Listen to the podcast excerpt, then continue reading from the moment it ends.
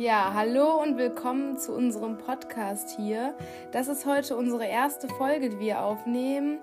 Ähm, ja, und wir beschäftigen uns in jeder dieser Folgen mit einer regenerativen Energie. Also, das ist sozusagen unser Podcast-Konzept. Äh, moderieren tun die Folgen immer Hanna und ich. Also, mein Name ist Kara. Und ähm, in jeder Folge haben wir zusätzlich immer so einen kleinen Experten, der nochmal sein Fachwissen mit einbringt. Und ähm, ja, das heutige Thema ist die Wasserkraft. Und unsere Expertin ist Nele, die sich jetzt dann auch nochmal kurz vorstellen wird.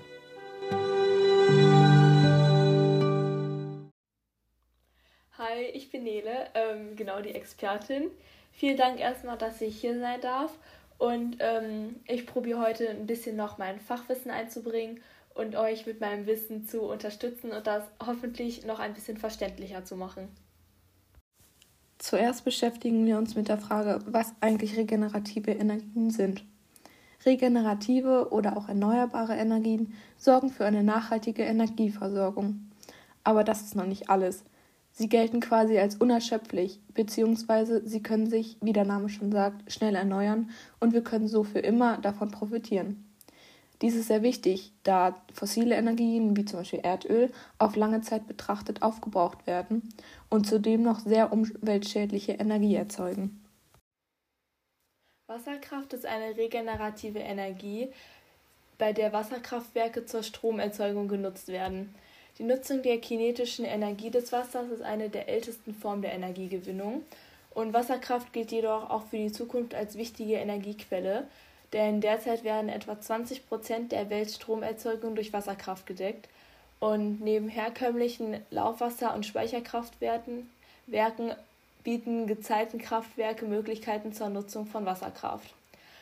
Und die Wasserkraft gilt als Klassiker unter den erneuerbaren Energien und sie wird auch in Zukunft eine tragende Rolle für die Energieerzeugung und Infrastruktur Europas spielen, da sie die meisten Optionen zur Nutzung bietet. Ähm, man kann zum Beispiel Wasser für Wasserkraftwerke auch als Trinkwasser, aber auch zur landwirtschaftlichen Bewässerung nutzen. Und Stauwerke regulieren Hochwasser und tragen zur verbesserten Schiffbarkeit von Flüssen bei. Und die Energie aus Wasserkraftwerken ist emissionsfrei. Das klingt ja erstmal sehr gut, jedoch sind die Anlagen zur Stromgewinnung auf bestimmte Verhältnisse oder Wetterbedingungen angewiesen, so auch bei der Erzeugung mit Hilfe des Wasserkraftwerkes. Ein gutes Beispielland ist Norwegen, denn dort werden alle wichtigen Kriterien erfüllt. Natürlich muss der Zugriff auf genügend Wasser gewährleistet werden können. Der Wasserstand soll am besten auch nicht sinken. Hierbei wäre Niederschlag am besten das ganze Jahr hilfreich. Das ausschlaggebendste Kriterium ist jedoch ein separates Wasserbecken, also eine Art Einbuchtung im Meer oder im Fluss, die durch eine Öffnung, zum Beispiel vom Meer, mit Wasser versorgt wird. Wichtig ist auch, dass die Wasserbecken unterschiedlich hoch und tief liegen. Warum dies so ausschlaggebend ist, beschreiben euch nun Nele und Kara. Man kann natürlich auch mit Wasserkraft Strom gewinnen. Und äh, das geschieht in Wasserkraftwerken. Die gibt es auch in ganz verschiedenen Arten. Da gibt es einmal die Speicherwasserkraftwerke, Laufwasserkraftwerke, dann haben wir einmal die Meeresströmungskraftwerke, ja, und auch die Pumpspeicherkraftwerke. Und wir gehen jetzt genauer auf die Stromgewinnung ähm, mit Pumpspeicherkraftwerken ein. Ja, Nele macht jetzt weiter und erläutert kurz das Prinzip. Um Wasserkraft durch Pumpspeicherkraftwerke zu erzeugen, müssen bestimmte Kriterien erfüllt sein. Man benötigt zwei Speicherseen auf unterschiedlichen Höhen. Die Energie an sich wird nämlich durch das Wasser, was in das untere Becken fließt, erzeugt. Das Pumpspeicherkraftwerk kann jedoch nur Energie erzeugen, wenn im oberen Becken Wasser ist. Wenn es leer ist, muss man auf Flüsse zurückgreifen. Das Pumpspeicherkraftwerk besteht aus einer Einheit, auf der die Turbine, der Motorgenerator und die Pumpe angebracht sind. Ja, genau. Wie Nele jetzt schon gesagt hat, ähm, ist das Prinzip des Pumpspeicherkraftwerkes, dass das Wasser aus dem oberen Becken in das untere fällt und dadurch halt dann die Energie erzeugt wird. Und ähm, ja, das Wasser, das dann fällt, setzt eine Turbine in Bewegung, die dann einen Generator zur Stromerzeugung antreibt. und dadurch wird dann der Strom erzeugt. Eigentlich ein einfaches Prinzip, wenn man es versteht. Je nachdem, ob ein Überschuss oder ein Bedarf an Strom herrscht, arbeitet das Pumpspeicherkraftwerk in zwei Varianten. Wenn ein Überschuss an Energie herrscht, wird Wasser über Rohrleitungen in einen höher gelegenen Obersee gepumpt. Wird Strom benötigt, so fließt das Wasser vom Oberbecken in das Unterbecken und treibt dabei die Turbine an. Wenn allerdings ein Überschuss an Energie herrscht, so wird das Wasser in das Oberbecken gepumpt, um es später wieder zur Stromerzeugung zu nutzen. So, ähm, jetzt führen wir eine Diskussion bzw. Argumentation zum Thema Wasserkraft. Ähm, ja, dabei vertritt Hanna die Kontraseite und ist gegen die Wasserkraft und ich ähm, vertrete die Pro-Seite. Und zusätzlich haben wir ja auch noch die Nela an unserer Seite, die uns äh, mit ihrer Expertenmeinung hoffentlich unterstützt äh, und wir am Ende dann auch zu einem guten Ergebnis kommen. Ein sehr wichtiges Argument gegen die Wasserkraft ist zum Beispiel, dass die Kraftwerke sehr standortabhängig sind. Zum Beispiel wird ein Gebiet gebraucht, in dem ein hoher Niederschlag herrscht und das ist auch nicht in jedem Land vertreten. Ja, Hanna, da hast du natürlich recht. Aber ähm, ja, für die Wasserkraft spricht natürlich auch zum Beispiel, dass ähm, ja die Wasserressourcen unendlich sind und ähm, ja dadurch die Wasserkraft immer verfügbar ist. Aber genau dies führt doch dann zu ausgetrockneten Landschaften. Und das wiederum hat dann schwerwiegende Folgen für die Bauern, da sie eventuell sogar umziehen müssen und ihr Betrieb kann dann auch nicht mehr weitergeführt werden. Ja, ich schalte mich jetzt noch mal ganz kurz dazwischen. Ähm, das ist ein sehr wichtiger Aspekt, Hanna, aus dem Nachhaltigkeitsdreieck, aus dem Bereich Sozialen.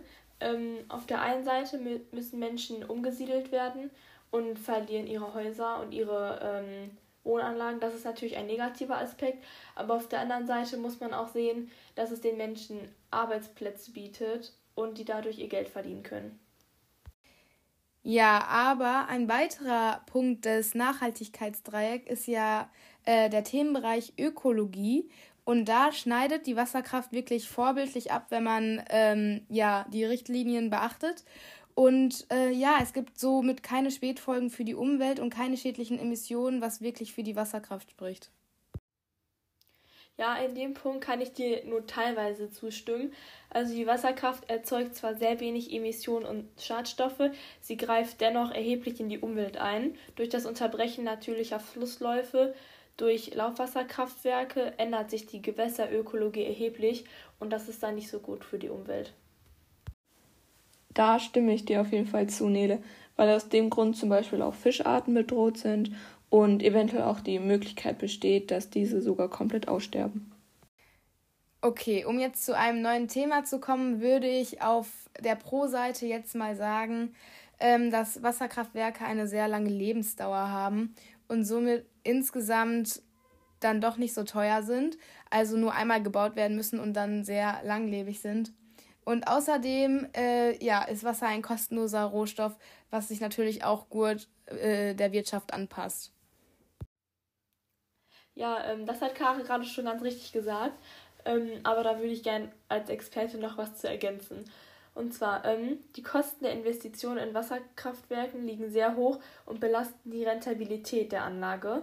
Ähm, daher ist der in Wasserkraftwerken produzierte elektrische Strom zunächst einmal kostspieliger. Die Kostenlosigkeit der nahezu unbegrenzt zur Verfügung stehenden Ressource Wasserkraft macht sich erst bemerkbar, wenn die Erlöse des verkauften Stroms die Errichtungskosten gedeckt haben. Aus diesem Grund werden Wasserkraftwerke für eine hohe Lebensdauer ausgelegt, um diesen Effekt möglichst lange nutzen zu können und dann damit auch möglichst viel Geld zu gewinnen. Vielleicht ist die Wasserkraft sehr kostengünstig, aber trotzdem ist der Bau eben auch sehr aufwendig und auch zeitintensiv und es werden zudem auch sehr große Flächen benötigt, um eben diese Anlagen äh, zu erbauen. Und das kann man ja auch nicht von allen Ländern oder Städten erwarten. Ja, aber ein weiteres Pro-Argument wären die Speichermöglichkeiten für den erzeugten Strom. Und äh, außerdem ist das Ganze noch regulierbar nach Bedarf, was für mich auch auf jeden Fall ein gutes Argument für die Wasserkraft ist. Ja, dann als ein weiteres Pro-Argument äh, sehe ich die Vernetzung an, da die Energie sehr gut schiffbar ist. Ja, ich habe noch was ähm, zu ergänzen, was euch vielleicht noch hilft, eine Meinung bezüglich der Wasserkraft zu binden. Und zwar ähm, die Option, die Wasserkraft bietet. Ähm, Wasser für Wasserkraftwerke wird sowohl als Trinkwasser als auch zur landwirtschaftlichen Bewässerung genutzt. Und ähm, die Stauwerke regulieren Hochwasser und tragen dann auch, wie Kara schon gesagt hat, zur verbesserten Schiffbarkeit von Flüssen bei. Und ähm, Stauseen laden zum Baden, Segeln und Entspannen ein und sind damit häufig wertvolle Freizeiteinrichtungen, womit das Land auch nochmal Geld verdienen kann. Und ähm, Wasserkraftwerke sind unerlässliche Stützen für die Stabil Stabilität der Stromnetze. Und die Pumpspeicherung mit Wasserkraft wird in Deutschland seit über 100 Jahren eingesetzt, was ich finde auch noch ein wichtiger Punkt ist. Genau. Ja, das war es jetzt eigentlich schon von mir. Ähm, vielen Dank nochmal, dass ich teilnehmen durfte. Es hat mir sehr viel Spaß gemacht mit euch. Ich hoffe, ich konnte euch das Thema noch ein bisschen ähm, näher bringen. Und tschüss! Ich werde zwar weiterhin immer noch die Meinung gegen die Wasserkraft vertreten, weil es eben Argumente gibt, wie zum Beispiel der schädliche Eingriff in die Natur und die Umwelt, die halt für mich relativ wichtig sind. Aber Nel und Kara, ihr habt mich aber auch ein Stück weit von der Wasserkraft überzeugt, weil ihr so wichtige Vorteile auch genannt habt. Und das zeigt wieder, dass die Wasserkraft eben auch Vorteile hat Generell ist es, glaube ich, ein Thema mit vielen Vor-, aber auch vielen Nachteilen. Und deswegen kann man sich da vielleicht gar nicht so richtig einig werden. Ja, ich kann mich da nur Hanna anschließen.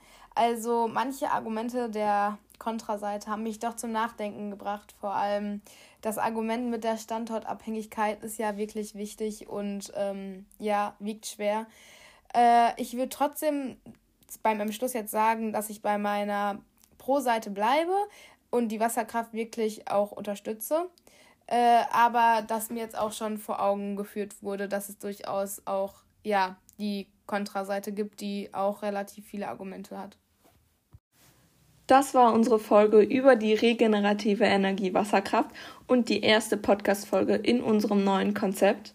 Kara und ich hoffen natürlich, dass euch die Folge gefallen hat und dass ihr viele neue Dinge lernen konntet. Wir würden uns freuen, wenn ihr uns eine Nachricht schreibt, in der ihr uns mitteilt, welche Meinung ihr über das Thema Wasserkraft habt. Das würde uns sehr interessieren. Ja, am Ende würde ich jetzt gerne noch was zur nächsten Podcast-Folge sagen. Wie schon in der äh, Begrüßung erwähnt, wird die sich auch wieder um eine regenerative Energie drehen. Ähm, ja, aber die nächste regenerative Energie wird erst später bekannt gegeben. Also lasst euch da mal überraschen. Und jetzt würde ich mich auch noch gerne bei Hannah bedanken, aber die seht ihr ja auch in der nächsten Podcast-Folge. Aber vor allem würde ich mich gerne bei unserer Expertin Nele bedanken, die das hier, finde ich, super gemacht hat. Genau, war wirklich schön mit dir und ja. Dann möchte ich mich auch noch bei euch verabschieden. Ich hoffe, euch hat die Podcast-Folge gefallen. Wie Hannah schon gesagt hat, schreibt uns doch gerne eine Nachricht, welche Meinung ihr jetzt vertretet gegen oder für die Wasserkraft. Und ja, dann hoffe ich, dass ihr beim nächsten Podcast wieder dabei seid und tschüss.